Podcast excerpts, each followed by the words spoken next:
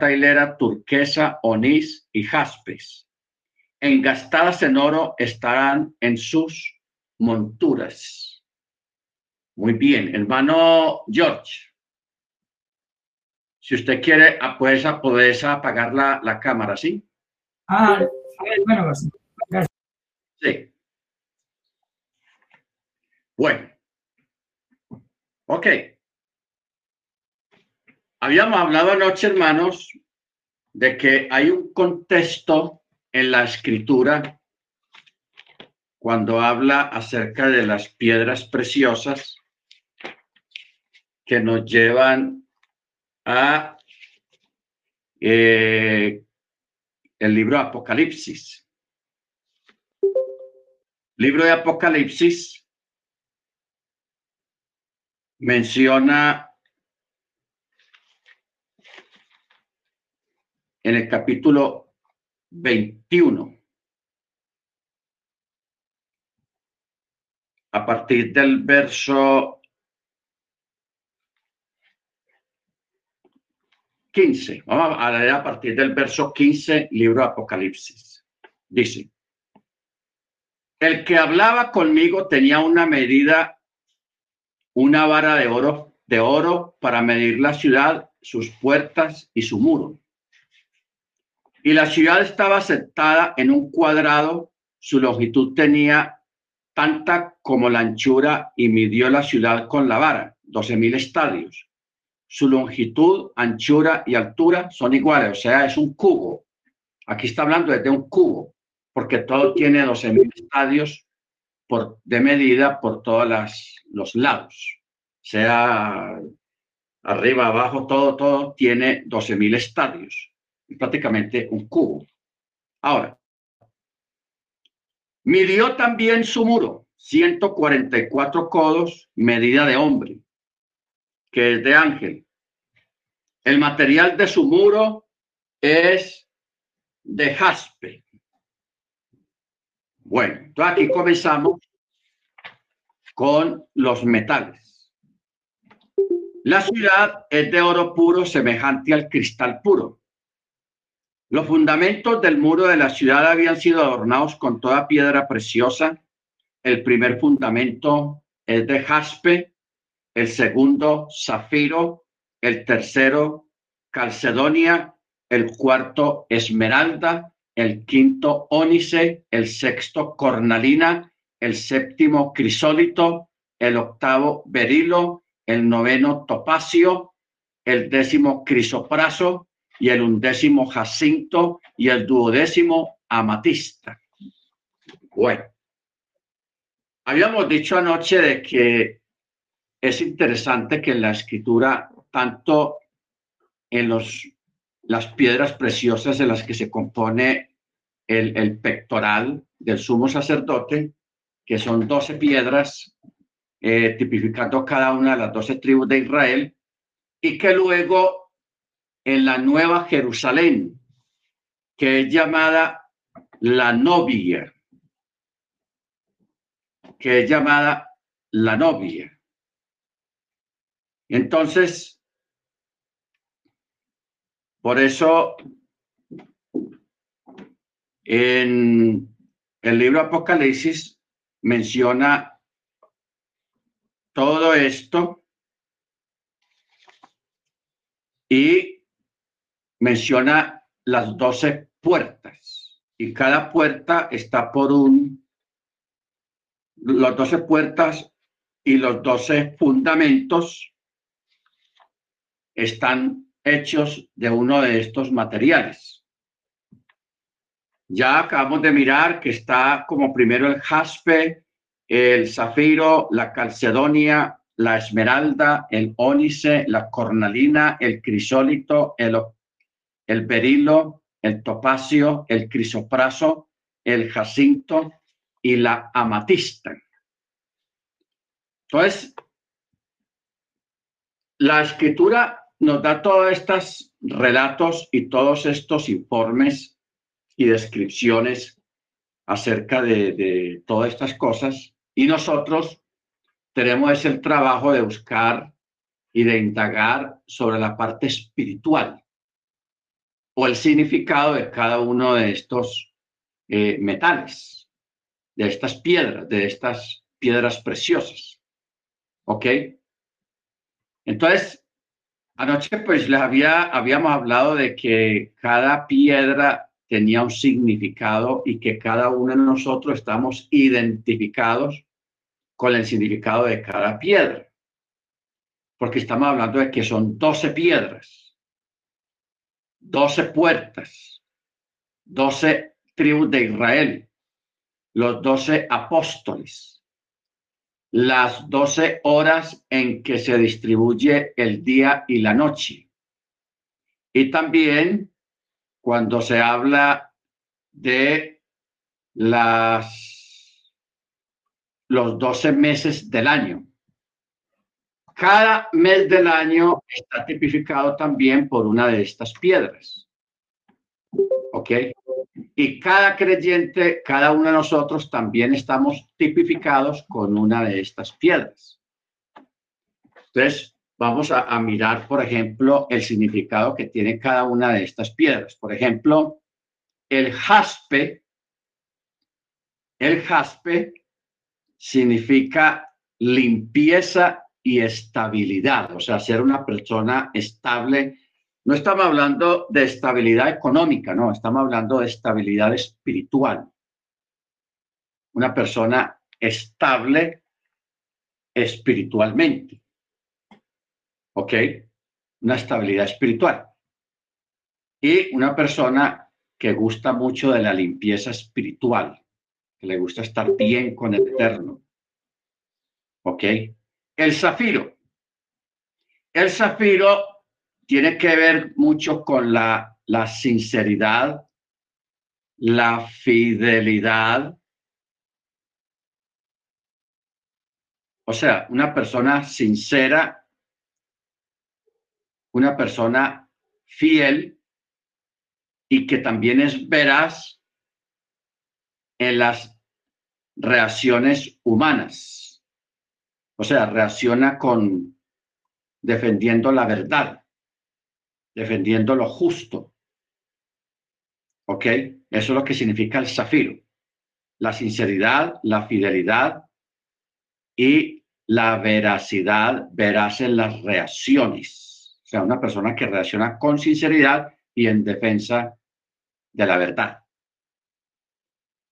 La calcedonia. La, este, este, esta piedra que se llama calcedonia representa el amor y representa el instinto maternal. Ojo con eso. Representa el amor y el instinto maternal del amor pero también tiene la peculiaridad de absorber las malas energías y las destruye. O sea, es un absorbente de absorber las malas energías. O sea, hay personas que las malas energías les hacen daño, pero hay otros que desarman a la persona que tiene las malas energías y le arrancan esas malas energías y las deshacen la rompe, la destruye. O sea, es una especie de sanador, pero a través de sanar a, de, este medio, sacando las malas energías o absorbiéndolas y luego eliminándolas. ¿Ok? Eso me parece una, una, una característica muy particular con esta piedra, la calcedonia, porque tiene un gran instinto maternal, o sea, de protección, de cuidador de los suyos o de lo suyo. ¿Ok? La esmeralda. La esmeralda tiene mucho poder. Y es la cualidad de la esmeralda de la inmortalidad y la elocuencia la inmortalidad y la elocuencia. Es una persona con poder, un creyente con poder del Rúa, del Espíritu en su vida.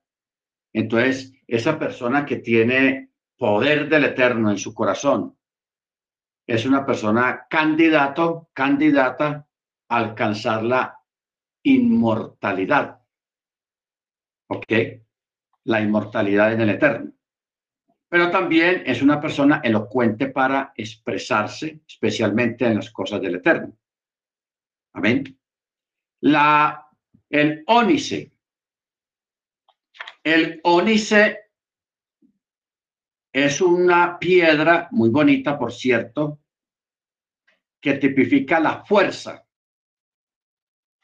o sea, la fortaleza, el vigor, que es un creyente que es fuerte ante la adversidad, como hablábamos anoche sobre la resiliencia, ser resilientes. Esa, esa piedra que está allá en la, la Nueva Jerusalén, que es el ónice, representa a este tipo de creyentes. Son fuertes, son resilientes ante la adversidad y tienen mucho vigor. El crisólito. El crisólito tiene que ver con los creyentes que son columnas y que tienen cimientos espirituales muy sólidos. ¿Ok? Cimientos espirituales sólidos. O sea, no se dejan mover fácilmente, como dice Pablo, de no dejéis mover de vuestro modo de pensar, dice Pablo. ¿Ok? Entonces el crisólito tiene que ver con las personas que son columnas y baluartes de la verdad, porque tienen cimientos, raíces espirituales muy sólidas. O sea, son de ayuda, son de sostén a otros que no tengan esta característica, que son muy débiles espiritualmente, eh, muy dudosos, hoy sí, mañana no, y todas esas cosas. Entonces, las, los creyentes que están tipificados con el crisólito son los que ayudan y sirven de columnas en una congregación. ¿Ok? El berilio. El berilio representa al creyente que siempre vive en desgastes espirituales. Cansancio. Y se le podía llamar también un anorésico espiritual, o sea, no se alimenta bien espiritualmente. Ojo con esto no se alimenta bien espiritualmente,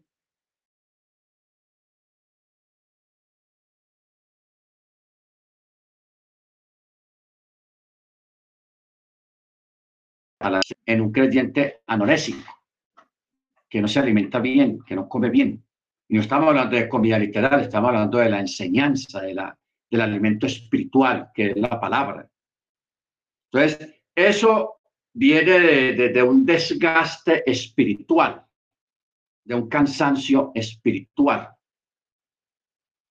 O sea, a veces el cansancio espiritual viene de personas que son como los cohetes de pólvora, los silbadores, que eso les prenden la mecha y arrancan con una velocidad, pero como la pólvora se va acabando, tiene su punto final. O sea, arranca bien, pero termina mal, no sale con nada. ¿Ok? Entonces, hay muchas personas en muchas comunidades que son así, se emocionan y arrancan con todo, con toda la emoción y con toda la intensidad, pero todo se va diluyendo, todo se va yendo porque son personas que no, no tienen esas raíces, no tienen esa, fortaleza, no tienen esa visión muy enraizada, entonces son creyentes más bien emocionales, que este tipo de creyentes también están tipificados en la parábola del sembrador. ¿Ok? Aquel que recibe la palabra y se emociona, ay, esto está bueno, vamos a arrancar, yo voy a hacer, voy a dejar esto, y al, y al tiempito volvió otra vez a lo mismo de antes. ¿Por qué? Porque no tiene raíces. Este fue el que fue sembrado, la semilla que fue sembrada en medio de las piedras. Entonces, el berilio este, esta piedra preciosa, el berilio, tipifica a ese creyente que siempre vive en un desgaste espiritual, cansancio espiritual, y es un anorésico. Entonces, que la anorexia le da a las personas por no comer, porque tienen un desorden mental que piensan que están muy gordos y que si no comen se van a componer pero son personas que, se equivocan en sus propios conceptos de sí mismo. ¿Ok? Porque hay personas que no vamos que sean flacos, pero son normales, no tienen ningún problema de sobrepeso ni de gordura, pero más sin embargo alguien los convenció o tuvieron un desorden mental y esas personas dejan de comer, dejan de alimentarse, que porque creen que así se van a curar, pero la enfermedad no es física, lo que tiene es un algo mental. Entonces eso los lleva a la anorexia. Son anorésicos, gente que no come. Entonces, asimismo también hay creyentes que piensan que no necesitan escuchar la enseñanza, porque piensan y creen que saben mucho, o que lo saben todo, que lo que necesitaban saber ya lo saben. ¿Ok? Entonces, son personas que se engañan son personas que se engañan y, ese engaño los lleva a una anorexia de tipo espiritual. Una anorexia espiritual, entonces los lleva pues a estar enfermos espiritualmente y no se alimentan y no tienen fundamento, no tienen bases, no tienen, en fin. Lo que hay detrás de una apariencia es simplemente un vacío letal y profundo. Un vacío profundo. ¿Ok? La otra piedra, el berilio, el, eh, perdón, el topacio. Eh, para los que acaban de llegar, estamos hablando del pectoral del sumo sacerdote que tenía eh, 12 piedras preciosas que están también combinadas con, las, con el metal de las piedras preciosas que están compuestas las doce entradas o las doce columnas de la Nueva Jerusalén, la ciudad santa, la, ciudad celestial, que también es tipificada como la novia del Cordero. ¿Ok? Que esto es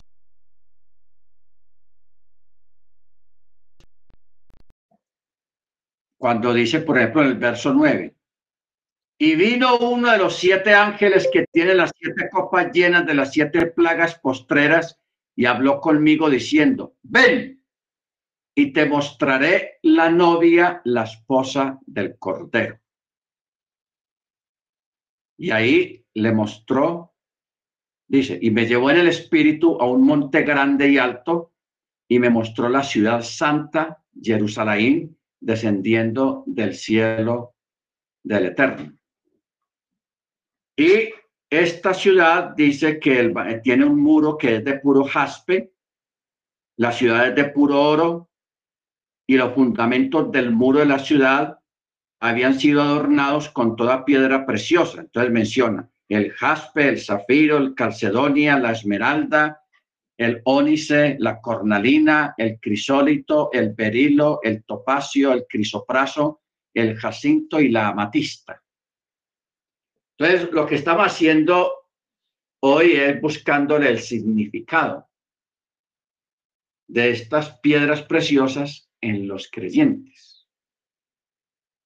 ¿Ok? Porque todo está así, todo está relacionado. ¿Ok? Bueno, vamos para el topacio. El topacio tipifica aquellos creyentes alegres, que siempre los que son alegres, vamos a mirar algo aquí, hermanos. Nosotros, aunque tengamos una situación, una prueba, una enfermedad, no necesariamente tengamos que tener cara de velorio. No. Sino estar alegres. ¿Ok? Lo que hablábamos anoche acerca del Shabbat. Podemos estar enfermos, podemos tener una situación o una enfermedad, lo que sea, pero usted puede poner cara de enfermo y de triste y etcétera, etcétera, seis días a la semana, pero el día séptimo no. El día séptimo es Shabbat y es diferente a los demás días de la semana. Pero el, el, el Shabbat es Shabbat, es día de alegría, igualmente las fiestas del Eterno. Cuando una persona manifiesta estas cosas, hermanos, de la alegría por sobre cualquier situación que se viva, a esa, a esa persona que no, que es resiliente, que no se deja llevar por las circunstancias y que a, a, a César lo que es de César y a Elohim lo que es de Elohim, estas personas tienden a entrar en abundancia, en bendición abundante. ¿Por qué? Porque está haciendo lo correcto y porque está cumpliendo mandamiento. ¿Ok? Entonces, estas personas, el topacio tipifica a esta persona, es la persona alegre, que le trae abundancia y que tiene fuerza personal, o sea, tiene una cierta fuerza personal y es generoso. Eso significa el topacio. El crisopraso, mire usted qué nombre tan extraño, crisopraso. El crisopraso es este creyente, muy interesante este, que está dispuesto a afrontar los cambios, los cambios. Y es capaz de, de procesar y de vivir los desapegos, o sea, desapegarnos. ¿Ok? De desapegarnos. Porque hay veces que cuando una persona eh, se le va al novio, se le va la novia, se le va al esposo, se le va la esposa o algún ser querido, se lo pasan días, semanas, meses, todavía apegados a ese recuerdo, a esa persona que ya se fue, o a ese objeto que ya perdimos, porque hay objetos que se pierden, que uno los quiso mucho. Un reloj, un carro, una moto, ay, mi carrito que me llevó a la costa, que me llevó a Bogotá, que me llevó a Cali, que me llevó a yo no sé dónde, y, empezamos con esas nostalgias.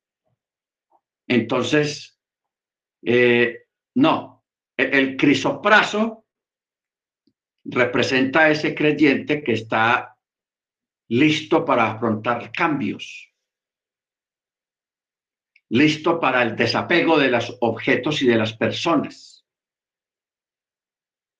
Porque no es que queramos obligar a una persona a que, a que olvide algo o alguien, de ninguna manera.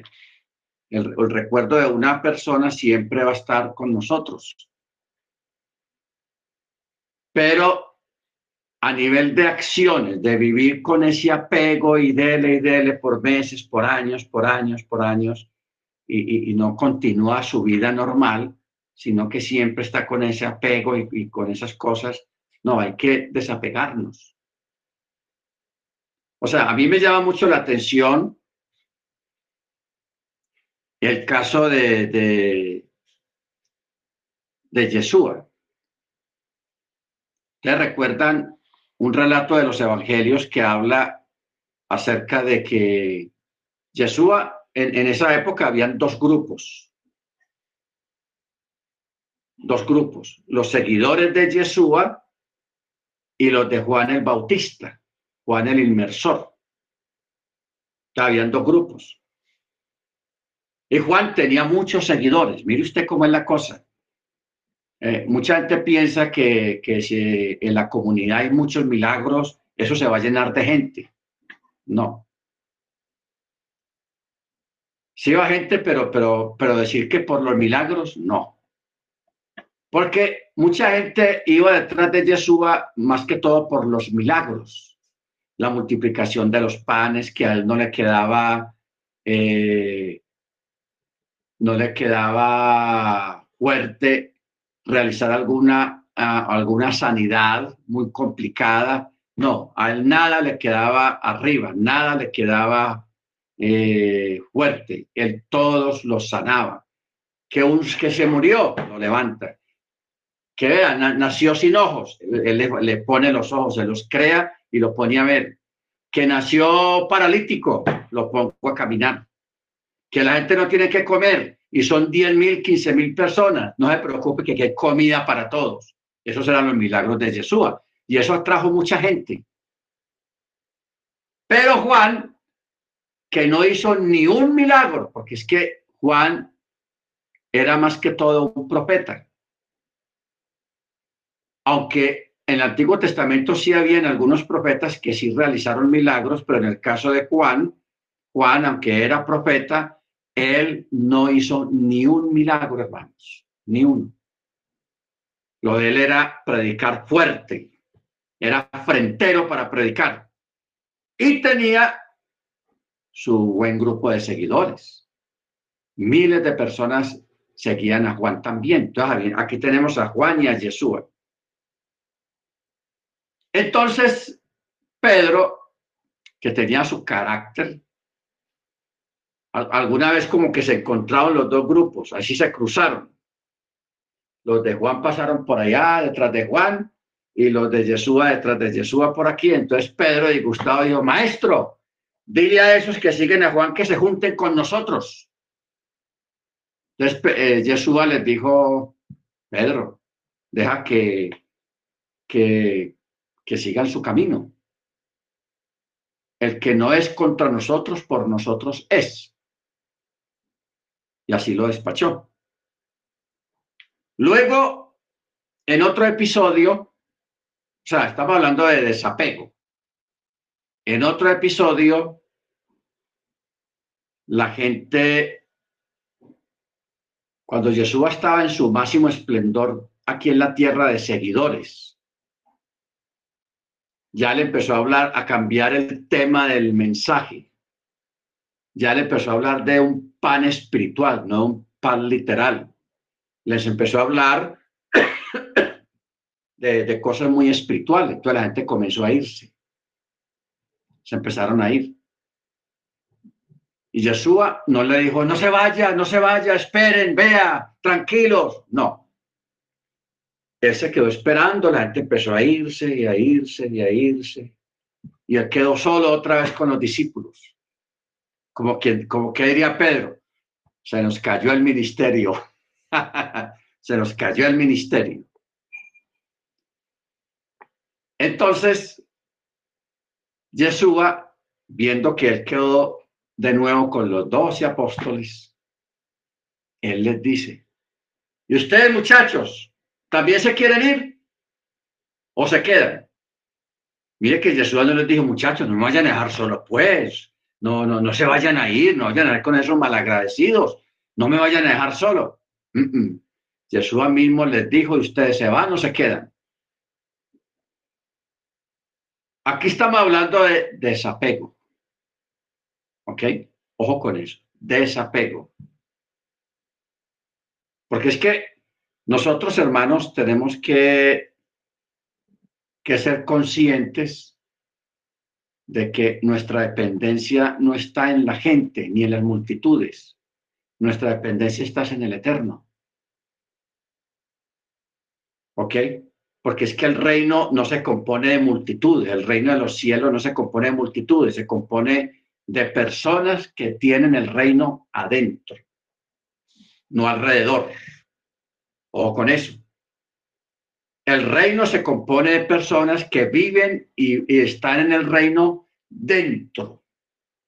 Cada creyente, seguidor de Yeshua, que guarde Shabbat, que celebra las fiestas, que se cuida con lo que come, esa persona forma parte del reino y el reino está en su corazón. ¿Ok? Entonces, no tenemos por qué apegarnos apegarnos a, a la gente y, Jesús mire, mire, cómo mostró carácter y él le dijo a los discípulos, ¿ustedes qué? ¿Se van o se quedan? Y ahí salió una, una palabra muy, muy inspirada de parte de Pedro cuando le dijo, Señor, ¿a quién iremos si solamente tú tienes palabras de vida eterna? Esa es la respuesta y eso es lo que nosotros debemos de vivir. Nosotros estamos siguiendo a aquel que solamente Él tiene palabras de vida eterna. Amén. Bendito sea su nombre. Baruch Entonces, por eso no es bueno, y Jesús lo advirtió mucho, no es bueno que nos apeguemos a las cosas de este mundo, porque todo esto aquí se va a quemar. Todo esto aquí se va a acabar. Aquí no hay nada eterno, todo es perecedero. ¿Para qué apegarnos a lo que es perecedero? Disfrutemos las cosas que tenemos antes de que se deshagan, antes de que se dañen, antes de que se vayan. Disfrutemos. Pero que no nos apeguemos a eso, hermanos, con desespero tenaz, porque por más que se desespera, las cosas no vuelven. Lo que se fue, se fue, y lo que fue, fue. ¿Ok? Entonces, este, eh, el crisopraso nos debe de enviar a nosotros un mensaje muy contundente en el aspecto de, de, que estemos dispuestos a afrontar cambios.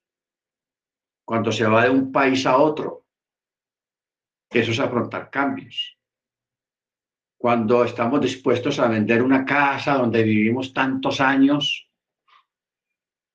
eso es afrontar cambios. Hay que cambiar, hay que movernos a otros, a otros frentes, a otras cosas. Por eso es que el Eterno, cuando usted ve al Eterno moviendo al pueblo de Israel en el desierto, los llevó a la tierra prometida, pues después les dijo que de ahí los iba a sacar de ahí también y los iba a mandar a recorrer todo el mundo. ¿Para qué? Para que hayan esos desapegos. Para que no nos volvamos patriotas, apegados a una, a una bandera, a, una, a, un, a un himno, a una nación, a, una, a un esto. No, apeguémonos más bien a Yeshua, que él sí, él sí nos va a dar lo que nosotros realmente necesitamos, salvación, el reino. ¿Ok? Pero no nos apeguemos, hermanos. Porque verdad que hay gente que se apega a un carro, a una moto, a un hombre, a una mujer, a una casa, a un país, a muchas cosas materiales que realmente en su momento nos dieron la alegría y el disfrute, pero las cosas se acaban, todo se acaba y solamente que queda usted. Bendito sea el nombre del Eterno. Muy bien, el Jacinto. El Jacinto es aquel que realmente está viviendo el gozo del Espíritu y es constante. Es constante en las cosas del Eterno. ¿Ok? Porque hay personas que de pronto no muestran mucho, ni hacen mucha bulla con su práctica de, de las cosas de la fe en el Eterno. Pero son constantes. Siempre está ahí constantes. En todo van hacia adelante. Por eso hay un texto que dice, por Pablo, que dice, el que es de doble ánimo es inconstante en sus caminos. Y la verdad. ¿Qué es el doble ánimo? Que hoy sí, mañana no. Que este chava sí, que el otro chava no. No, eso es inconstancia. Y eso es de doble ánimo por eso se sacó esa palabra que es de doble ánimo, es inconstante en sus caminos. No tiene constancia. Pero esta piedra del jacinto representa la constancia, la perseverancia y el gozo interno del espíritu. Baruch La otra que es la amatista. La amatista tipifica la serenidad ante cualquier situación. ¿Ok? No sé usted cómo se identifica con esta parte, con la amatista, que es la, la serenidad, ser sereno, mantener la calma ante cualquier situación, porque eso es lo que necesitamos en este tiempo, gente calmada, gente serena, porque esos son los que nos van a mostrar la solución o el camino a seguir. No se desesperan, porque el que se desespera pierde el oriente, pierde el norte.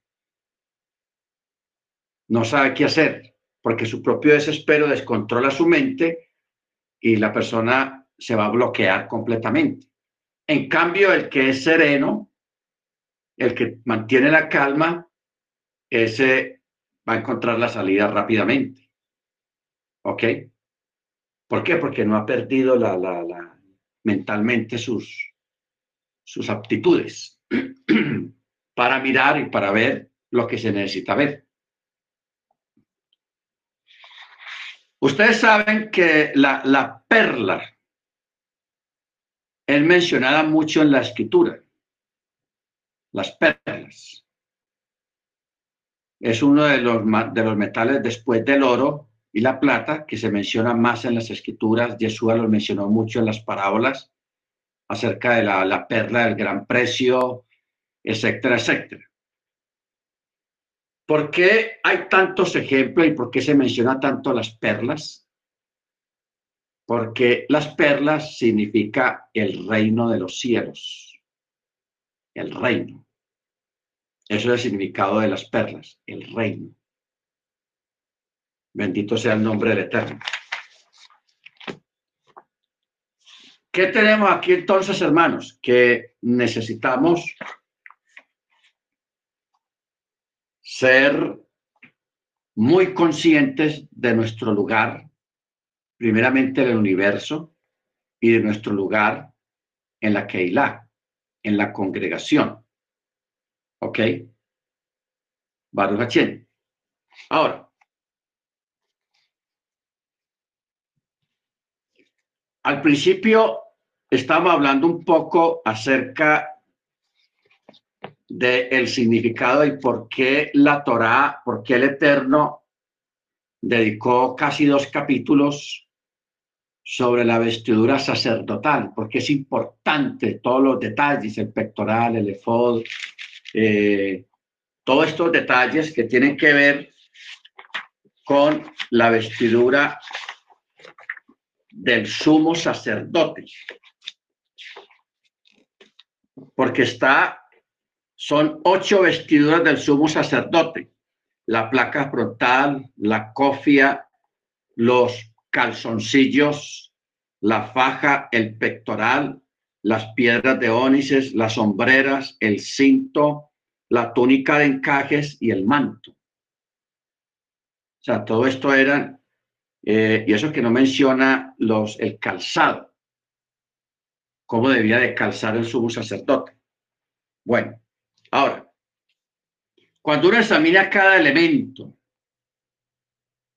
que incluso lo, que llamamos los calzoncillos o los pantaloncillos o la ropa interior, ahí nada más en ese elemento, en esa prenda, tenemos un hook, o sea, un mandamiento que no tiene explicación, los hookim.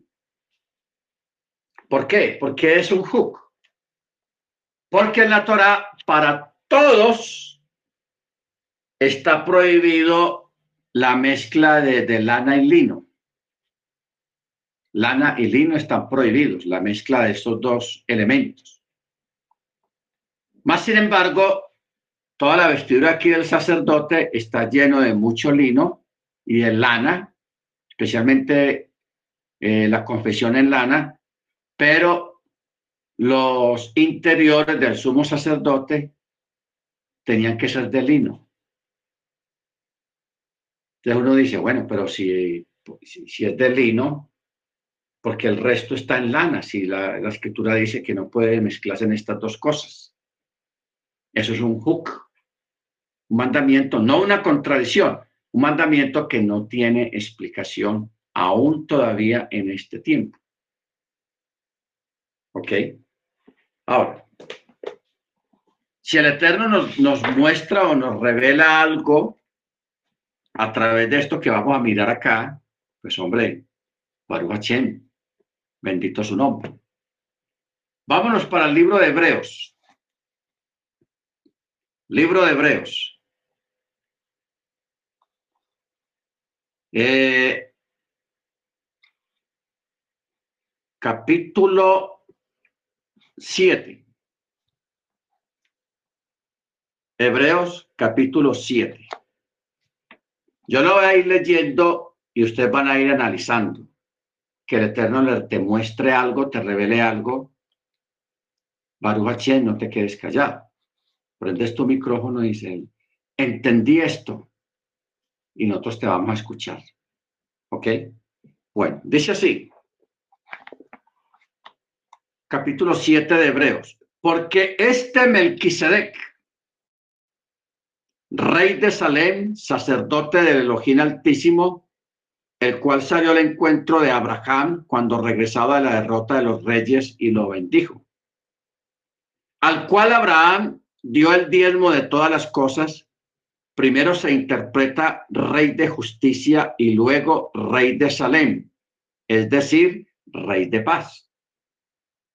Sin padre, sin madre, sin genealogía, que no tiene principio de días ni fin de vida, sino hecho semejante al Hijo de Elohim, permanece sacerdote para siempre. Considerad, pues, cuán grande era este a quien Abraham, el patriarca, dio el diezmo de lo mejor del botín. Y en verdad, los hijos de Leví que han recibido el sacerdocio tienen mandamiento de exigir los diezmos al pueblo según la Torá, es decir, de sus hermanos, aunque ellos también sean descendientes de Abraham. Pero el que no descendía de ellos recibió diezmos de Abraham y bendijo al que tenía las promesas. ¿Quién es el que tenía las promesas? Abraham.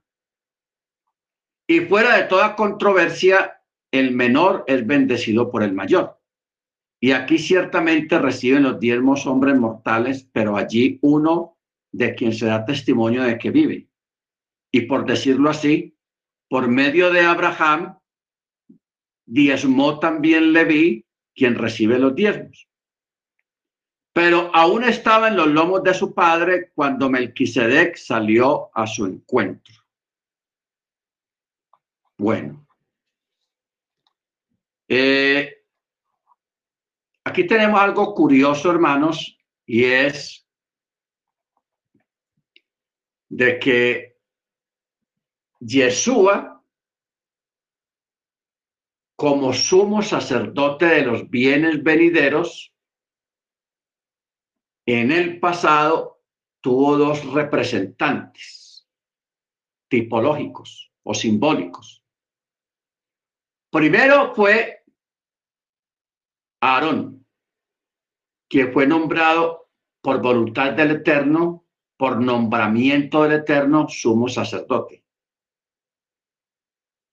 Y el segundo, Melquisedec.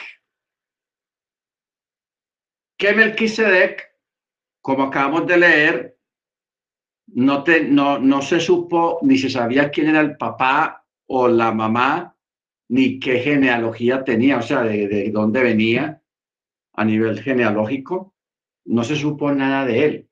Él simplemente apareció en el escenario de la historia. Él recibe a Abraham. Él recibe a Abraham, que viene de la guerra, y él lo recibe con pan y vino. Que eso es, hermano, impresionante. O sea, cuando uno mira esos detalles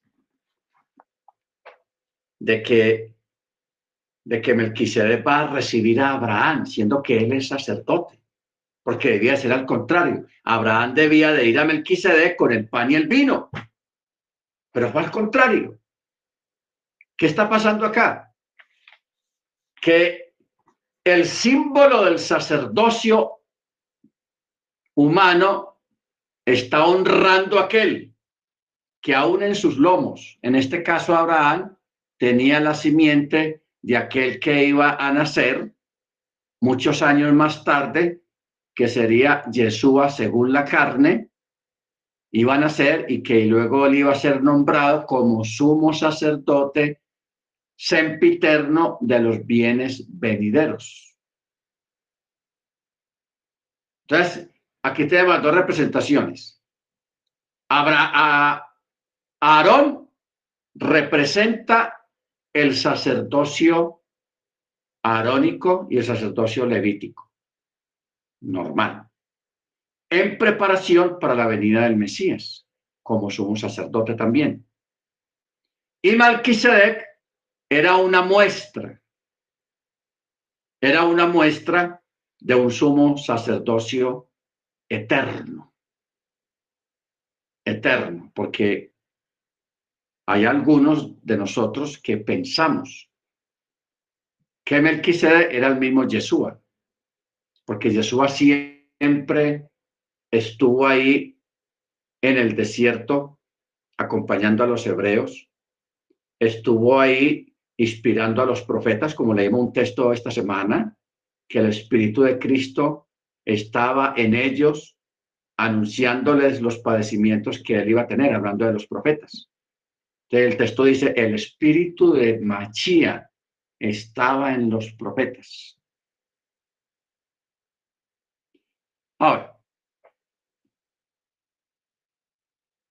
Ahí se cumple todo perfectamente.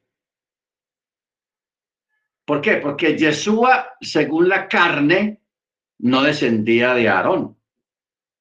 No era descendiente de la tribu de, Aarón, ni de, ni de los levitas. para nada. Por eso es que aparece Melquisedec en un punto de la historia, en el escenario de la historia, y se le aparece a, Abraham, quien era el poseedor de las promesas. Por eso es que que dice acá el verso 6. Pero el que no descendía de ellos recibió diezmos de Abraham y bendijo al que tenía las promesas. O sea, Malquisedec recibe los diezmos de Abraham y lo bendice, le da una bendición. Entonces aquí viene una, lo que llama una controversia. El menor es bendecido por el mayor. Por eso yo decía ahora, Abraham debió de ser el que daba la, el, pan y el vino, porque es que es, eso del pan y el vino con que Malquisedec recibió al heredero de las promesas y al que portaba la simiente de donde vendría Yeshua muchos años después. ¿Qué estaba haciendo Malquisedec ahí? Con ese acto del pan y el vino, hermanos, estaba bendiciendo al Mesías. Lo estaba bendiciendo y le estaba recordando lo que significa el pan y el vino. ¿Qué fue lo que Yeshua hizo y qué fue lo que Yeshua dijo? Yo soy el pan que descendió del cielo. Y este, levantando la copa, él dijo, este es mi sangre, la cual es derramada por todos vosotros. Que era un vino, pero tipificaba la sangre de él mismo. Bendito sea su nombre. Entonces, aquí vemos algo, algo espectacular. Bueno, verso 9. Estamos en, en, Hebreos 7, 9. Y por decirlo así, por medio de Abraham, diezmó también Leví, quien recibe los diezmos. Porque aún estaba en los lomos de su padre cuando Melquisedec salió a su encuentro. Por tanto, si en verdad la perfección era por medio del sacerdocio levítico, porque bajo él recibió el pueblo la Torá, ¿qué necesidad había de que se levantara otro sacerdote según el orden de Melquisedec y que no fuera llamado según el orden de Aarón. Amén. Porque cambiado el sacerdocio, necesariamente ocurre también un cambio de ley. Porque aquel acerca del cual se dicen estas cosas es de otra tribu de la cual nadie sirvió al, altar. Porque es evidente que nuestro Adón Yeshua surgió de la tribu de Yehudá, una tribu sobre la cual nada habló Moche acerca de sacerdotes. Y es aún más evidente si, sea, si a semejanza de Melquisedec se levanta otro sacerdote, el cual ha sido constituido no según la ley de un mandamiento carnal, sino según el poder de una vida inmortal. Ojo. Pues se da testimonio cuando se dice, tú eres sacerdote para siempre según el orden de Melquisedec, no según el orden de Aarón. Porque el ministerio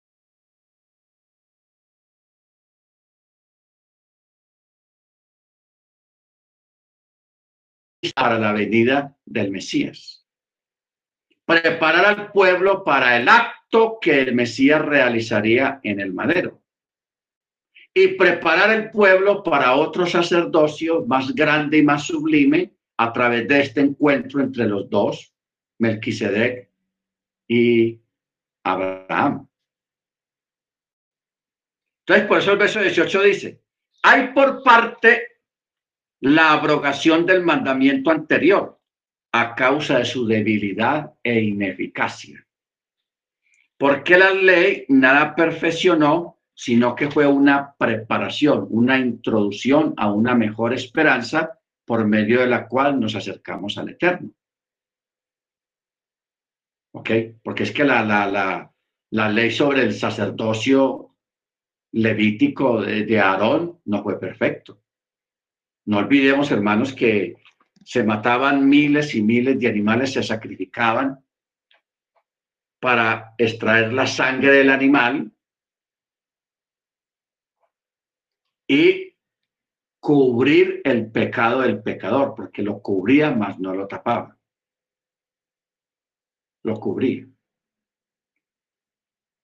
¿Ok? Por eso fue ineficaz, no fue perfecto pero preparó al mundo para aquel cordero que iba a venir, que realizaría un sacrificio más perfecto, más sublime y eterno. Entonces dice, y por cuanto no fue sin juramento, porque los otros ciertamente sin juramento fueron hechos sacerdotes, pero este con el juramento del que le dijo, y juró Yahweh, y no se arrepentirá tú eres sacerdote para siempre. Hablando de, de Yeshua. De igual manera, Yeshua ha sido constituido garante de un mejor pacto. Y los otros sacerdotes llegaron a ser muchos debido a que por la muerte no podían continuar. Lo, lo sucedía el otro y el otro y el otro. Pero este, a causa de que permanece para siempre, tiene su sacerdocio intransmisible. Ojo con esta palabra. Hablando de Yeshua. Dice, pero este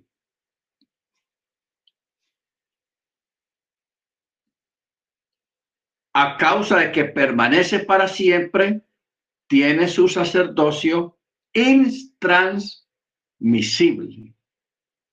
O sea, Yeshua no tiene necesidad de buscar un sustituto que lo sustituya a él. ¿Por qué? Porque él es eterno, por eso resucitó. Entonces no tiene, no tiene necesidad de transmitirle a otro sumo sacerdote en este tiempo su don. ¿Por qué? Porque él está ahí.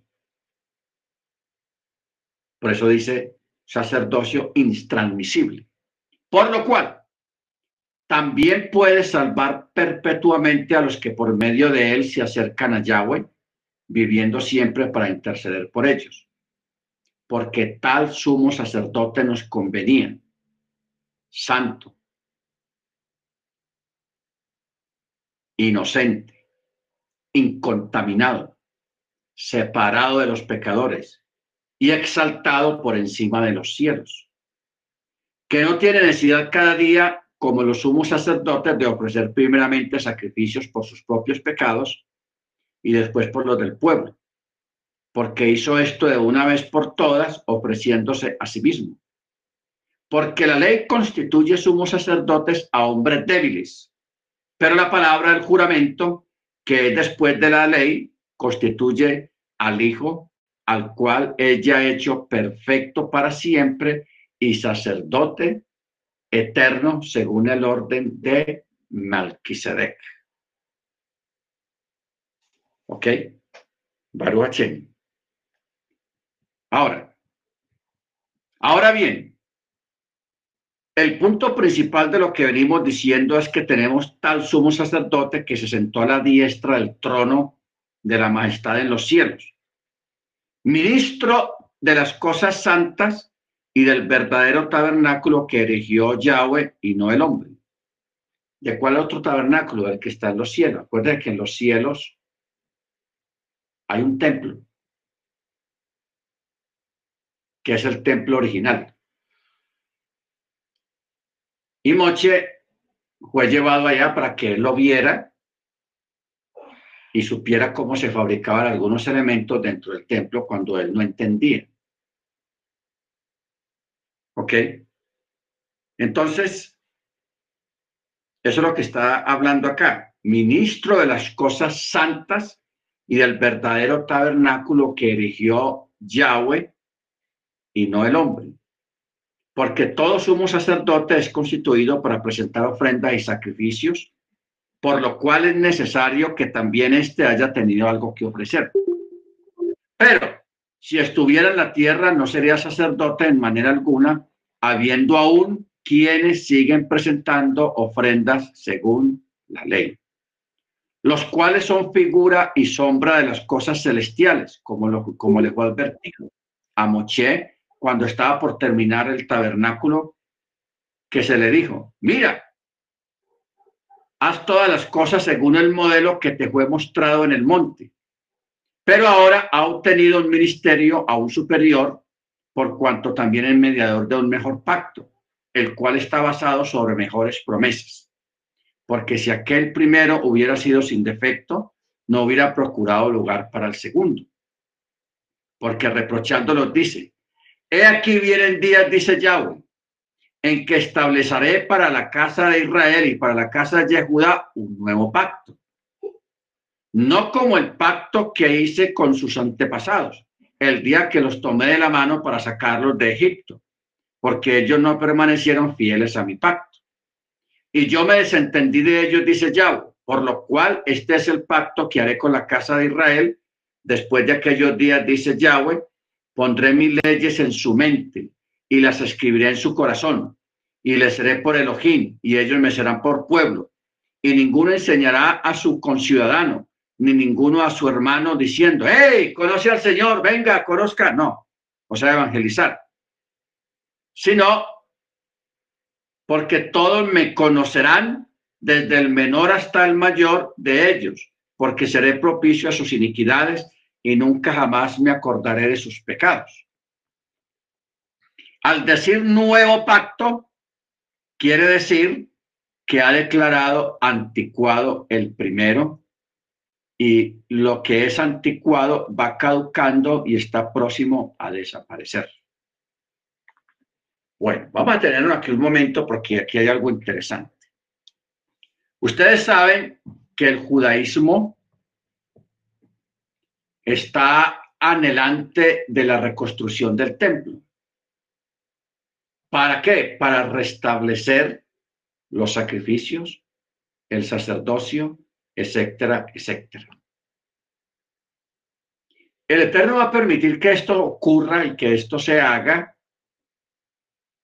por el engaño que va a venir después de este evento. ¿Cuál va a ser el engaño? De que ellos van a reconstruir el templo y van a restituir el sacerdocio levítico, porque todavía hay levitas, existen levitas descendientes de Aarón en este tiempo sea, los levitas no han desaparecido. Que no ejerzan es una cosa, pero que están por ahí, están por ahí. Bueno. Pero el Eterno permite este evento, hermanos, no porque eso vaya a ser permanente. La reconstrucción y el sacerdocio, eso va a ser temporal. Va a ser temporal. O sea, ¿por qué va a ser temporal? Porque hoy en día no se necesitan sacrificios por el pecado. ¿Por qué? Porque ya vino Yeshua y ya él fue sacrificado una vez para siempre, entonces ya no hay necesidad de sacrificios otra vez. ¿Ok? Entonces uno pregunta, entonces, ¿por qué el Eterno permite eso? Primero, porque los judíos, ellos no reconocen a Yeshua como Cordero de Elohim que quita el pecado del mundo. No lo reconocen como Machier y menos lo van a reconocer como sumo sacerdote según el orden de Melquisedec, menos todavía. Pero el Eterno permite eso porque es que a través de ese acto temporal es que va a ser, se va a presentar la aparición del anticristo, del antimachía. Porque el, anti, el antimachía va a engañar a los judíos, los va a engañar. Les va a ayudar a, que recuperen la explanada del templo, les va a ayudar a que reconstruyan el templo otra vez y los judíos felices, a los sacerdotes vengan y vamos a, restablecer de nuevo los sacrificios y vamos a hacer una reinauguración del templo y van a hacer una fiesta tenaz, porque eso va a ser una fiesta brava, una fiesta grande. Pero eso es temporal. Porque ellos cuando nombren al anticristo como machía de ellos y las otras religiones también, fue un engaño. Porque el, antimachía, cuando ya los judíos lo hayan sentado en el trono como rey, como soberano, como si él fuera el Mesías de ellos, al tiempo el Mesías, ese falso Mesías, se va a quitar la careta y se va a manifestar tal cual es, como el antimachía, imagínense. El que se hace pasar por machía, el que dice que él es el Mesías, al último termina siendo el perseguidor de los mesiánicos y el antimachía. o sea, el que se opone a todo lo que tenga que ver con el Mesías. Eso va a ser terrible. Pero el Eterno va a permitir este proceso, hermanos, porque de, alguna manera el, el, el, antimachía tiene que llegar al mundo y manifestarse al mundo. ¿Ok? Bendito sea el nombre del Eterno. Entonces, eso es lo que nos debe llevar a nosotros a poner mucho cuidado a la enseñanza de todos aquellos mores, rabinos, que todavía no creen en Yeshua como Machía porque es complicado. Es complicado, porque no, no vaya a creer que es que el, anticristo, el antimachía va a llegar y le va a poner una pistola en la frente a los judíos. A ver, nómbreme a mí como, como machía. No, eso no va a ser así, hermanos, con violencia, ¿no? El tipo los va a engañar y ellos se van a dejar engañar. Entonces uno le pregunta, bueno, el judaísmo que tiene la Torah en la mano, que tiene todo en la mano, ¿cómo es posible que ellos vayan a ser engañados con semejante personaje? Ellos van a ser engañados. ¿Por qué? ¿Y cómo? Ellos van a ser engañados, hermanos, en el sentido de que ellos han creado su propia teología mesiánica acerca del Mesías. Ellos ya se equivocaron la primera vez cuando vino Yeshua. No lo reconocieron. Ah, este no es. Sí, hace milagros y muy bueno y habla fuerte y, no lo reconocieron. ¿Por qué? Porque ellos habían creado su propia teología, su propio pensamiento acerca de cómo debía de ser el Mesías. ¿Ok? Entonces, claro, quedaron tantas fotografías mentales tanta pensamiento acerca de, lo, de, lo, que iba a ser el Mesías y cómo debía de ser para ellos, que cuando vino Yeshua no lo reconocieron, dijeron, este no es. ¿Por qué no es? Mire, está haciendo milagros, mire lo que hizo, mire aquí. No, ese no es porque según eh, fulano de tal, el Mesías tenía que ser así de esta manera y, se pegaron hermano de su teología. Y lo rechazaron como dice Juan, a lo suyo vino y los suyos no lo recibieron. Ahora, después de ese traspiés de hace dos mil años, hoy en día los sabios, los escritores judíos han creado ya otra versión de cómo debe ser el Mesías llamémoslo una versión moderna de cómo debe ser el Mesías. ¿Ok? Entonces el anticristo, como él sabe esos escritos, él, él va, va a cumplir las expectativas que ellos tienen en sus escritos, no en la Torá, no, en sus escritos rabínicos. Entonces el Mesías se va a disfrazar prácticamente. Es como, como el cuento de un príncipe que sueña con, con una princesa para casarse con ella. Entonces, él publica un documento. Yo estoy buscando mi princesa. Mi princesa debe de ser así, así, el pelo, el cabello de tal color, eh, la talla de su figura de esta manera y, el andar de tal manera. Entonces, allá afuera hay miles de mujeres que quisieran tener esas peculiaridades que el príncipe escribió. Entonces, supongamos que hay una que no es ni princesa siquiera, que se parece un poquito a las cualidades. Entonces, ella maquilla las otras cualidades que no llena, las hace aparecer y se hace pasar por una princesa que llena esas cualidades. ¿Ok? Entonces el príncipe la ve y no averigua mucho. ¿Por qué? Porque él se está basando en lo que él escribió, las características que tenía que tener la muchacha, la princesa. Y la otra se disfrazó cumpliendo esas características. Entonces, cuando el príncipe la acepta, la recibe y se casa con ella, ya casado con ella, ya se da cuenta quién realmente es, que no es la que él buscaba. Eso le va a pasar al judaísmo. Ellos en estos escritos rabínicos, ellos tienen una descripción de lo que debe ser el Mesías para este tiempo cómo debe ser el Mesías. Entonces va a aparecer el tipo haciéndose pasar por ese que ellos esperan en sus escritos. Pero ya la cosa aquí no, no estamos hablando de una novia, de una muchacha, sino que estamos hablando de un ser horripilante, un ser eh, que va a hacer cosas espantosas y terribles, lo va a engañar, ellos lo van a montar allá en el templo como Mesías, como rey, el rey Mesías, y cuando ya los tenga todos contentos y todo eso, ya se va a quitar la máscara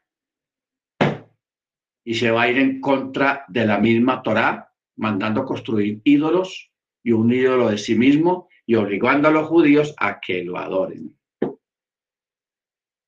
A que lo adoren. A su imagen y a él mismo también. Dos cosas, a la imagen y al dueño de la imagen. Eso va, a ser, hermanos, tenaz. Por eso yo les advierto mucho, tengan cuidado con lo que escuchan y acerca de, de, de, los, de los morés, de los rabinos ortodoxos que no creen en el Mesías, en Yeshua como Machía, para que ustedes no sean también arrastrados en esa locura de que cualquier día usted venga y me escriba por WhatsApp y me diga, hermano, apareció el Mesías. Porque cuando apareció ese Mesías el año antepasado, sí, el año antepasado, algunos me escribieron y vean, hermano, ¿será que él es? Porque apareció un tipo y eso era un, un, un fake news, una falsa noticia. Pero ya eh, aquí en América, en muchas comunidades despistadas, porque eso, eso está ese uno despistado, ya estaban dudando estaban creyendo que ese era el Mesías. Pero eso no era el Mesías. Era un tipo muy inteligente que tenía un kit de inteligencia superior, como lo tiene mucha gente. Por ejemplo, Elon Musk, esta cantante Shakira, Albert Einstein, o sea, no hablemos de vivos ahora. Hay como unos cinco personajes, hermanos, que tienen un kit de inteligencia muy adelantado por sobre los demás. Y una de las cosas que característica que tienen estas personas es una memoria muy prodigiosa, que ellos pueden leer un documento con números matemáticos o números de teléfono y ellos con solo mirar, leerlo una sola vez, lo memorizan y lo tienen acá y te lo, y te lo dicen número por número en el orden que lo leyeron, como está en el documento. Eso es este rabino. Este hombre tiene una memoria y él recita porciones de la Torá de memoria, sin fallar una sola palabra, y estaba hablando de recitar cuatro o cinco capítulos como si nada, de pura memoria. Y también citas talmúdicas. El hombre tiene una memoria excepcional, entonces recita salmos, recita porciones de la Torá, que la paracha tal, y todo lo hace de memoria. el hombre es famoso por eso. Entonces, eh, cogieron, como él es muy famoso y mucha gente lo, lo invitan allá a muchas sinagogas a que él enseñe. Entonces, el hombre es famoso, entonces cogieron videos de él rodeado de mucha gente que él está recitando a la gente, le está enseñando cosas y le dijeron, este es el Mesías. Pero, pero ¿qué pasa? Que cuando usted escribía a la gente conocida allá en Israel, preguntando por este señor, nadie sabía de él. O sea, solamente se sabía lo que se sabía de él, que era un hombre prodigioso de, memoria, no más, pero que haya sido nombrado Mesías, no. Eso fue una falsa noticia y mucha gente copió. ¿Ok? Copiaron de esos hermanos. Baruch Ahora, eh, por eso es, hermanos, que aquí en el capítulo 9, en el verso 11, dice, pero habiendo venido Yeshua, sumo sacerdote de los bienes venideros, o sea, del futuro, por medio de un mayor y perfecto tabernáculo no hecho por manos, es a saber, no de esta creación, ni por medio de la sangre de machos, cabríos, ni de becerros, sino por medio de su propia sangre entró una vez por todas en el lugar santísimo, habiendo asegurado eterna redención. Porque si la sangre de los machos cabríos y de los toros y la ceniza de la becerra rociada a los inmundos santifica para la purificación de la carne, cuanto más la sangre del Mesías, quien mediante el Espíritu Eterno se ofreció a sí mismo sin mancha a Elohim, limpiará nuestras conciencias de las obras muertas para servir al Dios vivo. Bueno, esta palabra que hay acá es muy profunda.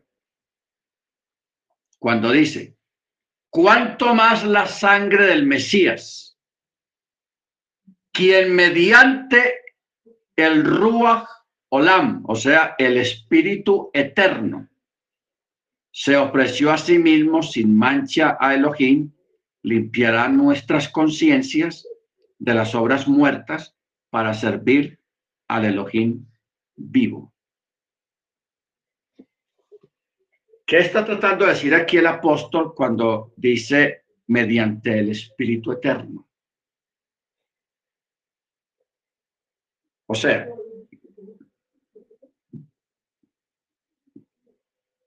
Cuando se habla del Espíritu Eterno, se está hablando de este templo nuevo, que es la Nueva Jerusalén, que está mencionado ya en Apocalipsis, que es un templo eterno, que estará exento de los sacrificios por el pecado, pero sí van a haber sacrificios de acción de gracias. ¿Ok? Bendito sea el nombre del Eterno. Cuando usted va, por ejemplo, al libro de Ezequiel,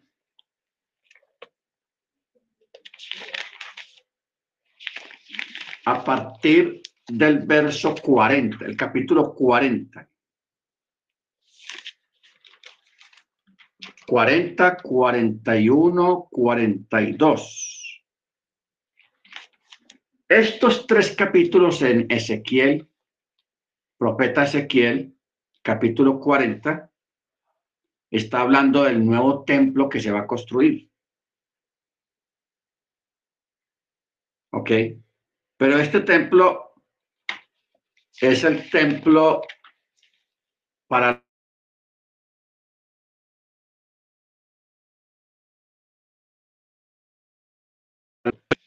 capítulo 40 describe todo, todo, todo, todo, todo. Y junto a los pilares y a las puertas había una cámara con sus entradas donde se había de lavar los holocaustos. Y en el pórtico de esa puerta había dos mesas de un lado y dos mesas al otro lado para degollar sobre ella el holocausto, la víctima por el pecado y la víctima por la culpa, etcétera, etcétera. Y se va, hermanos, 40, 41, describiendo toda la reconstrucción. Cuando usted confronta esta descripción de este templo con el templo que construyó Salomón, usted se va a dar cuenta que hay muchas diferencias. No va a ser igual. Hay algunas diferencias. ¿Por qué hay algunas diferencias? Porque como ya viene Machía o ya vino Machía, portador de una mejor promesa, de un mejor sacrificio, y ya habla no de bienes temporales, sino de bienes venideros eternos. Y habla de un sacerdocio sempiterno. Entonces, la cosa cambia. La cosa cambia, porque acabamos de leer hace un momento de que este sacerdocio levítico era un sacerdocio que no fue perfecto no fue perfecto de ninguna manera. ¿Ok? Pero el sacerdocio de Yeshua sí es un sacerdocio perfecto y eterno. Bendito sea su nombre. Ahora, vamos aquí en el capítulo 9, en el verso eh, 16 en adelante dice, porque donde hay un pacto es necesario que intervenga la muerte del destinado al sacrificio, porque un pacto es firme sobre víctimas muertas, pues no tiene vigencia mientras vive lo pactado, de donde ni siquiera el primero fue puesto en vigor sin sangre, porque habiendo sido proclamados por Moche todos los mandamientos de la ley a todo el pueblo, tomando la sangre de los becerros con agua y lana escarlata y sopo, roció el mismo rollo y a todo el pueblo. Aquí está hablando de la vaca roja. Y de la misma manera roció con la sangre el tabernáculo y todos los utensilios del ministerio. Y según la ley, casi todo es purificado con sangre y sin derramamiento de sangre no hay remisión. Era pues necesario que las representaciones de las cosas celestiales fueran purificadas con estos ritos, pero las cosas celestiales mismas con mejores sacrificios que estos. Por eso entra el Mesías en el escenario y dice, porque no entró el Mesías en un santuario hecho por manos, representación del verdadero, sino que Él entró Él mismo para presentarse ahora delante de nosotros. Mire qué detallazo este.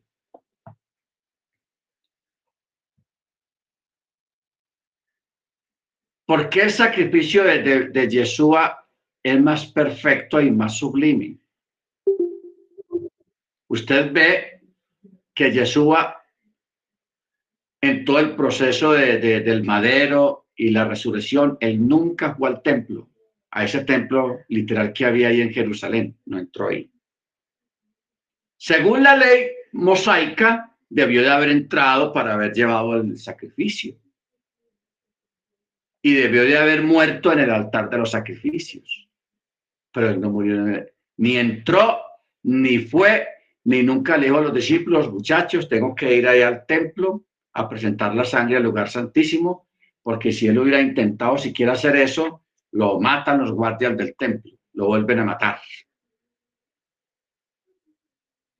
Pero como el sacrificio del Mesías era un sacrificio más perfecto, él llevó la sangre y la ofrenda al sacrificio, ¿a dónde? Al santuario celestial.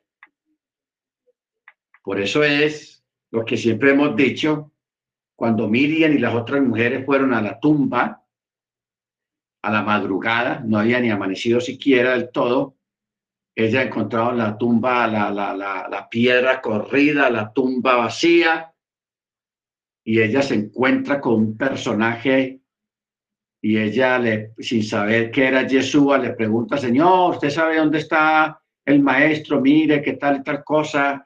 Y, ella, él le habla y ella lo reconoce por la voz. Entonces ella trata de tocarlo. Trata de tocarlo. ¿Qué le dijo Yeshua? No me toques. Porque aún no he ido, no he subido ¿A dónde tenía que subir? ¿O para dónde iba? Al templo. A ese templo celestial perfecto a llevar la sangre,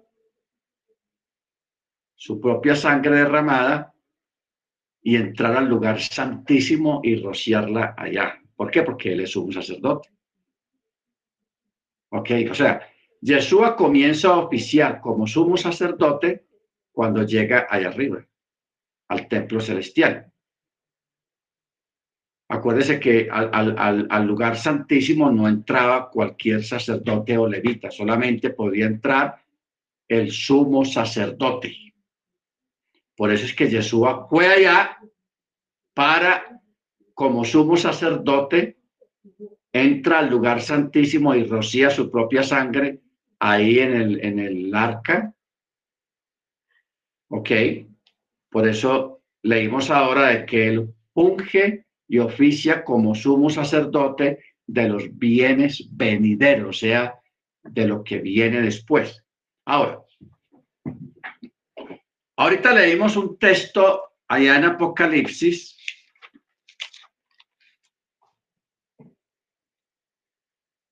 capítulo 21, verso 9. Vamos a ahondar un poquito más en el asunto. 21, 9 dice, y vino uno de los siete ángeles que tiene las siete copas llenas de las siete plagas postreras, y habló conmigo y me dijo, ven, te mostraré la novia. Ojo con esto, te mostraré la novia.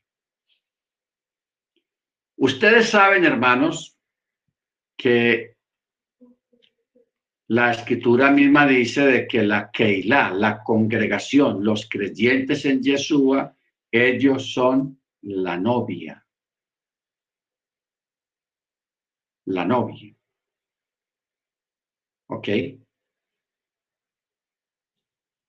O con esta palabra, es la novia.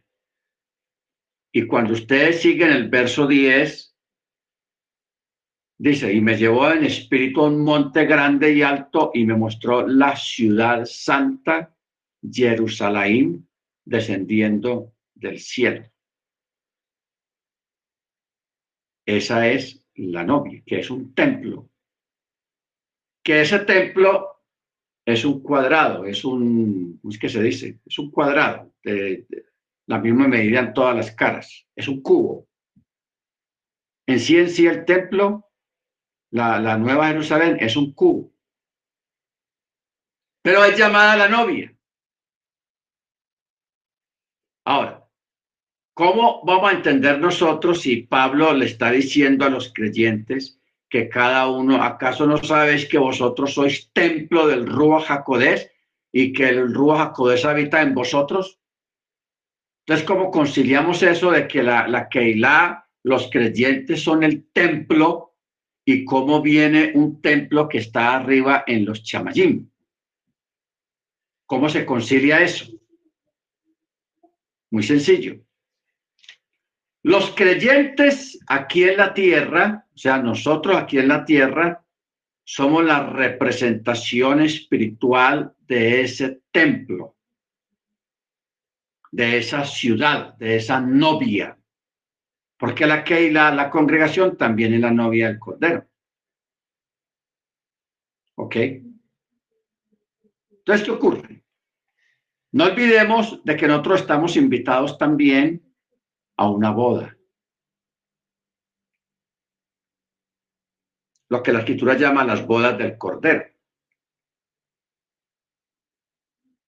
Entonces uno me pregunta, cuando hablamos de las diez vírgenes, que cinco y sesata y cinco prudentes, las cinco que entraron, ¿a quién representan? ¿Qué significan las cinco prudentes que lograron entrar a la boda? Esas cinco prudentes representan al judaísmo nominal, los que no creen en Yeshua, pero tienen la Torá. ¿Ok? Tienen la Torá, pero no tienen Yeshua. Porque es que la, la de Israel en sí como, como pueblo, o sea, el judaísmo como pueblo nunca se le ha categorizado como la novia. Aunque sabemos que allá en el, en el Sinaí lo que iba a ocurrir era una boda. Era una boda lo que iba a pasar ahí. El Eterno se iba, iba a contraer compromiso, matrimonio con el pueblo hebreo. Pero el pueblo hebreo, en plena ceremonia, se patració construyeron, salieron con el becerro de oro y ahí la embarraron.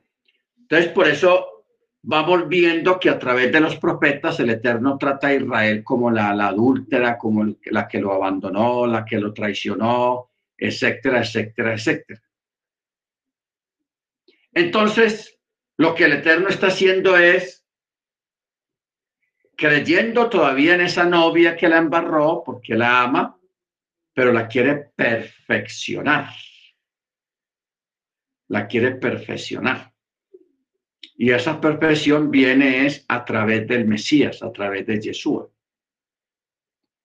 Todos los que crean en Yeshua, guarden Torah, celebren Shabbat, celebren las fiestas y vayan adelante, estas personas son la novia. ¿Ok? Son la novia. Los otros que estuvieron con Torah, pero no creyeron en el Mesías, vienen a ser invitados a la boda. ¿Ok? Son los invitados. Ahora, cuando venga el milenio, que es cuando viene la nueva Jerusalén, lo que acabamos de leer aquí, cuando el ángel le dice a Juan, ven, ven, te voy a mostrar la novia, la esposa del Cordero. Esta novia y esta esposa del Cordero son personas que creen en el Mesías porque como, como Yeshua se va a casar con una mujer que no cree en él, que no le cree ni medio. No, él se va a casar es con los que guardan los mandamientos que él mismo diseñó y con los que creen en él y lo aman a él. Porque a, un judío ortodoxo, ¿cómo va a amar a alguien que no conoce, que no sabe su existencia o rechaza su existencia? en este caso el Mesías. Eso no tiene lógica. No tiene lógica. ¿Ok? Pero nosotros, hermanos, creemos en el Mesías, lo amamos, lo respetamos y guardamos el mandamiento que él dejó escrito, prescrito. ¿Ok? Entonces, en eso es que hay que, fijarse para entender eh, ciertos detalles que son para algunos muy incomprensibles. Incomprensibles. Ahora, vayamos allá para el libro de Hebreos y nos vamos para el capítulo 10. Dice, porque la Torá, teniendo meramente una sombra de los bienes destinados a venir, no la imagen misma de las cosas, nunca pueden perfeccionar a los que se acercan por medio de los mismos sacrificios que se ofrecen cada año, de año en año. De otra manera, no habrían cesado de ser ofrecidos, puesto que los que adoran una vez purificados no tendrían ya más conciencia de pecado. Pero en ellos se hace memoria de los pecados cada año cada año. O sea, eh, vamos a observar algo aquí, hermanos. Los judíos celebran las fiestas. Nosotros también celebramos las mismas fiestas. Los judíos ortodoxos que no creen en el Mesías celebran las fiestas en la esperanza de la reconstrucción de su templo y restablecer los sacrificios. Nosotros celebramos las fiestas no con ese propósito, sino que nosotros hemos entendido que las fiestas son proféticas. ¿Ok?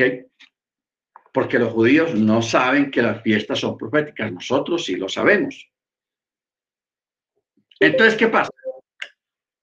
Que los, que nosotros, cuando celebramos las fiestas, eh, estamos haciendo un ejercicio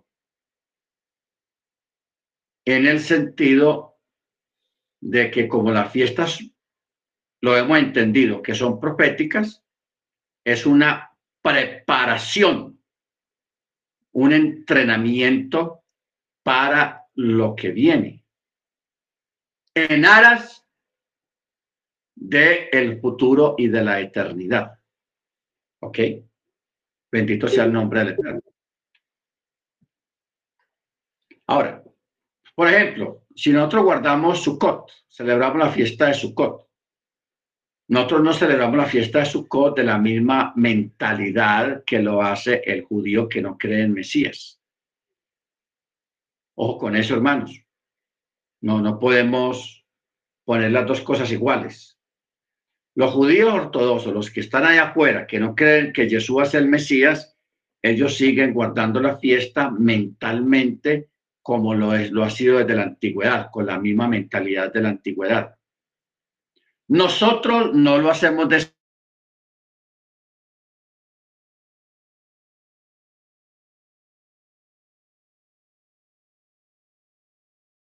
porque es el cumplimiento de la presencia de Yeshua en medio de nosotros. Por eso en el Evangelio de Juan 1.14 dice, y, el verbo tabernaculizó. Y el verbo tabernaculizó, la palabra se hizo carne y habitó entre nosotros. ¿Ok? O sea, al nosotros estar en Cristo, al nosotros estar en Machía, estamos participando de su tabernáculo, de su presencia, de su templo. Pero el templo ahora que nosotros estamos entrando es un templo espiritual. Por eso Pablo dijo, ¿acaso no sabéis que vosotros sois templo del Espíritu Santo? y que el Ruach HaKodesh habita en vosotros. ¿Se da cuenta? En cambio, el, judío que no cree en Machía, él no piensa de esa manera. Él lo ve como un ritual mandatorio que hay que hacer cada año, como un recordatorio de lo que pasó a los, antepasados. Pero nosotros lo miramos, aunque repetimos las mismas palabras en el ser de la fiesta, repetimos casi las mismas palabras de ellos, pero aquí en nuestra conciencia, en nuestra mente, nosotros sabemos que la, fiesta de los tabernáculos, la fiesta de Sukkot, proféticamente ya se cumplió y la estamos viviendo a un nivel espiritual. Para el judío no se ha cumplido. Ellos, rechazaron al Mesías y rechazaron al, mismo tabernáculo. O sea, el judío ortodoxo rechazó muchas cosas con la venida de Jesús. No solamente lo rechazaron a él, sino lo que él significa en la Torá. Esa es la palabra correcta. No solamente lo rechazaron a él, a Yeshua, sino que rechazaron lo que él significa y lo que él simboliza en la misma Torá. Bendito sea el nombre del Eterno. Entonces, por eso hay que eh, estar pendientes y no ponernos en el mismo lugar del judaísmo ortodoxo. Hay que establecer la diferencia. Amén. Entonces dice, verso 10, el, capítulo 10, verso 2. De otra manera, no, el mismo verso 10 dice, porque la ley teniendo meramente una sombra de los bienes destinados a venir, no la imagen misma de las cosas, nunca pueden perfeccionar a los que se acercan por medio de los mismos sacrificios que se ofrecen continuamente cada año. De otra manera, no habrían cesado de ser ofrecidos, puesto que los que adoran una vez purificados no tendrían ya más conciencia de pecado. Pero en ellos se hace memoria de los pecados cada año porque es imposible que la sangre de toros, de machos cabríos, pueda quitar pecados. Por lo cual, entrando en el mundo dice, ¿quién? Yeshua. Pero me preparaste cuerpo, holocaustos y expiaciones no quisiste. Entonces dije, he aquí, vengo, oh Yahweh, para hacer tu voluntad, como en la cabecilla del rollo está escrito de mí. Como en la cabecilla del rollo está escrito de mí. ¿Qué es la cabecilla del rollo? El rollo, hermanos, esto casi nunca se ha explicado. Eh, esta oración que hay acá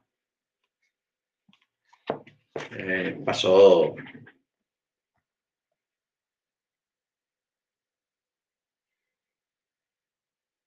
Aquí hay una oración. En los rollos antiguos, esta oración iba aquí en esta parte de acá, y arriba. Entonces, eh, en el verso 6 eh, dice, holocaustos y expiaciones no quisiste. Entonces dije, aquí está hablando de Jesús, He aquí vengo, oh Elohim, para hacer tu voluntad, como en la cabecilla del rollo está escrito acerca de mí. ¿Ok? Bueno. Eh, esto quiere decir en la cima del cilindro en torno al cual estaba enrollado el volumen.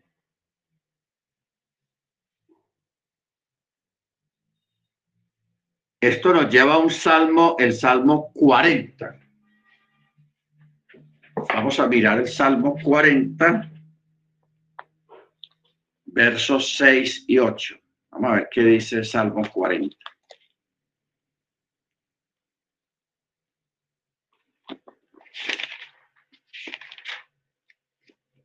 Dice así, sacrificios Aquí se coló algo. Sacrificio y ofrenda no te agradan. Has abierto mis oídos. Holocausto y expiación no has demandado. Entonces dije, he aquí vengo.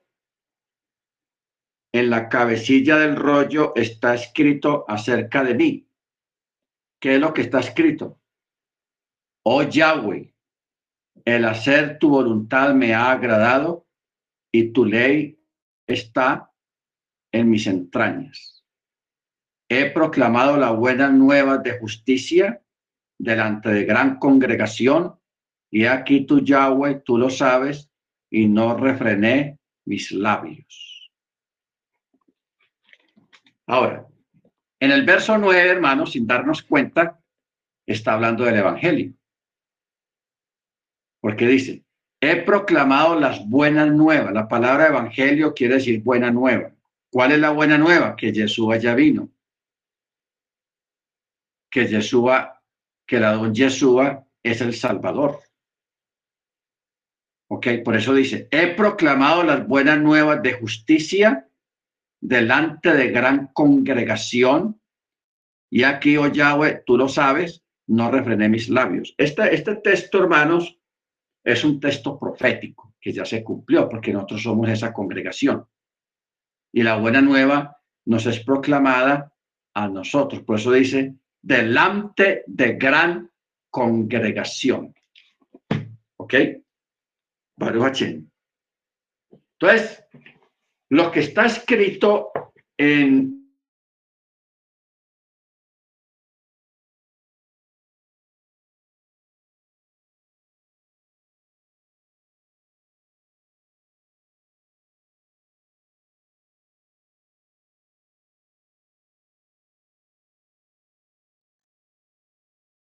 cilindro, una, una cosa circular, toda entera hasta abajo, y se abría. Se abría de esa manera así, y ahí estaba el rollo adentro. Pero cuando estaba cerrado, ahí estaba escrito esta palabra, lo que acabamos de leer ahí en los salmos. Estaba escrito eso. He aquí, oh Yahweh, vengo a hacer tu voluntad a través de la obediencia a la Torah. Bendito sea el nombre del Eterno. ¿Ok? Baruch Muy bien. Ahora, verso 10. En esa voluntad somos santificados por la ofrenda del cuerpo de Yeshua Hamachía una vez y para siempre. Y ahí dice un texto muy conocido. Y todo sacerdote en verdad está de pie día tras día ministrando y ofreciendo repetidamente los mismos sacrificios que nunca pueden quitar los pecados. Pero este, Yeshua, habiendo ofrecido un solo sacrificio para siempre por los pecados, se sentó a la diestra de la majestad de, de Yahweh. De aquí en adelante esperando hasta que sus enemigos sean puestos por estrado de sus pies, porque con una sola ofrenda hizo perfectos para siempre a los santificados. Y nos testifica también el Ruach, Jacodés, porque después de haber dicho, este es el pacto que haré con ellos, después de aquellos días dice Yahweh, pondré mis leyes en sus corazones y en sus mentes las escribiré y añade, y ya nunca más me acordaré de sus pecados y de sus iniquidades, porque donde hay remisión de estas cosas, no hay más ofrenda por el pecado. Amén. Baruch No hay más ofrenda por el pecado. Entonces, hermanos, mire usted hasta dónde nos lleva todo lo que es el sacerdocio de, de Yeshua, quien es sumo sacerdote de los bienes venideros. Y que él ya entró en ese templo ahí arriba en, en los chamaín a ofrecer su sangre y para darnos entrada libre al trono de la gracia por medio de Él, de su nombre. Bendito sea el nombre del Eterno. Entonces, hermanos, en síntesis, espero que cada uno se haya identificado con una de las piedras preciosas en cuanto a su carácter espiritual, su comportamiento espiritual delante del Eterno. ¿Ok? Baruachen. Y que entendamos de que Yeshua es nuestro sumo sacerdote según el orden de Melquisedec. Amén. Muy bien. Vamos a parar acá, hermanos. Vamos a pedir al hermano, a la, la familia Rodríguez, hermana Ruby. ¿Todos ustedes están ahí juntos?